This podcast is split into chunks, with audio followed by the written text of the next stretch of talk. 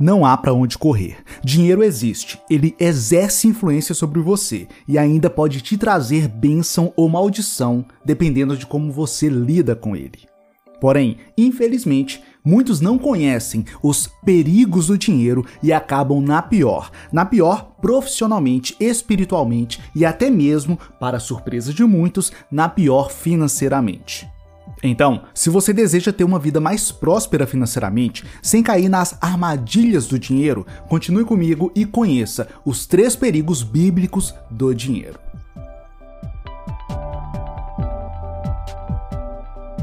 Olá, tudo na paz? Eu me chamo Samuel Vinícius e este é o Vamos Prosperar, educação financeira por meio de princípios bíblicos. Se você se interessa por este assunto, se inscreva no canal Vamos Prosperar, confira o site vamosprosperar.com e me siga no Instagram, Facebook e Spotify. Basta procurar por arroba Vamos Prosperar.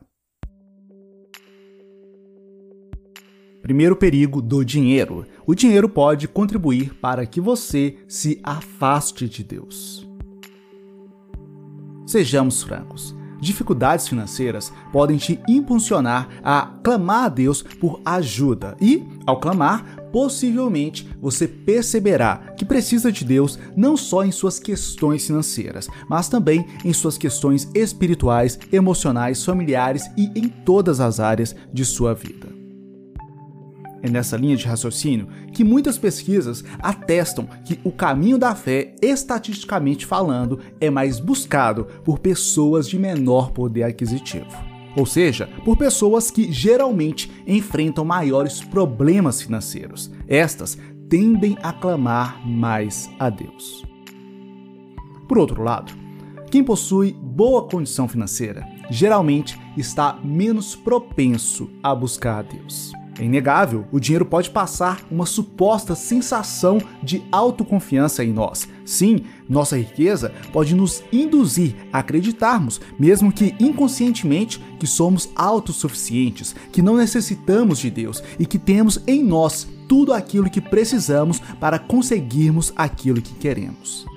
Nesse sentido, Deuteronômio 8, 17 e 18 alerta.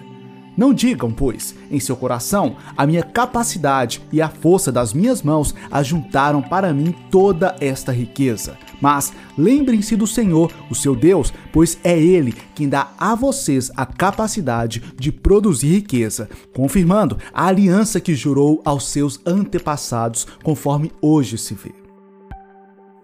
Realmente, a boa condição financeira pode contribuir para nos esquecermos de Deus e lembrarmos apenas de nós mesmos. Mas, por favor, não me interprete mal. A Bíblia não diz que a pobreza nos transformará em pessoas espiritualmente mais elevadas. Não, não e não. Inclusive, as Sagradas Escrituras apresentam muitos pobres financeiros que eram também pobres espirituais. A questão aqui é alertá-lo para um dos perigos do dinheiro. Se não tivermos um coração moldado aos princípios bíblicos, sim, o dinheiro poderá nos fazer esquecer do Senhor. Segundo perigo do dinheiro: o dinheiro pode te fazer menosprezar os outros. Aqui eu tenho um episódio que aconteceu comigo que ilustra perfeitamente o que quero dizer. Bem, eu não vim de uma família rica financeiramente. Inclusive, estudei até a quarta série em escola pública. Porém, meus pais, que também eram professores, se esforçaram para me colocar numa escola particular. No início, nessa nova escola, eu presenciei algo que me chocou. Lá havia um aluno de família muito rica que esbanjava sua riqueza. Lembro-me que na época ele recebia de mesada um salário mínimo e mostrava para todos o quanto ele tinha. Um certo dia, estavam na rua o pessoal da limpeza pública, varrendo a cidade e nós conseguíamos vê-los entre as grades da escola. Este aluno então começou a cantar e zombar os varredores. Ele cantava Formiguinha da limpeza, gosta de economizar. Um abraço do Paulinho, vamos todos, vamos já. Agora me diga, qual era a diferença entre esse aluno e aqueles trabalhadores?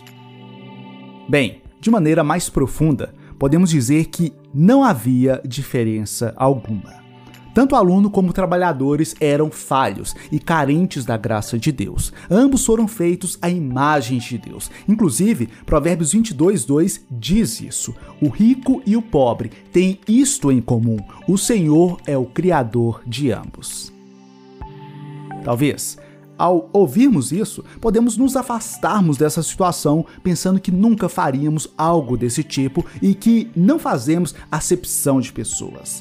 Bem, se pararmos para pensar, muitos desses desprezos decorridos das diferenças financeiras acontecem diariamente conosco, entre amigos, entre funcionários e empresários e até mesmo entre familiares. Então, cuidado. Cuidado, pois a vida de um homem não consiste na quantidade dos seus bens. Como diz Lucas 12,15. E sim, o dinheiro pode te fazer menosprezar os outros. Terceiro perigo do dinheiro. O dinheiro pode revelar e potencializar suas falhas. O dinheiro é uma espécie de potencializador ele pode potencializar um modo de vida voltada para Deus ou potencializar um modo de vida voltada para si mesmo.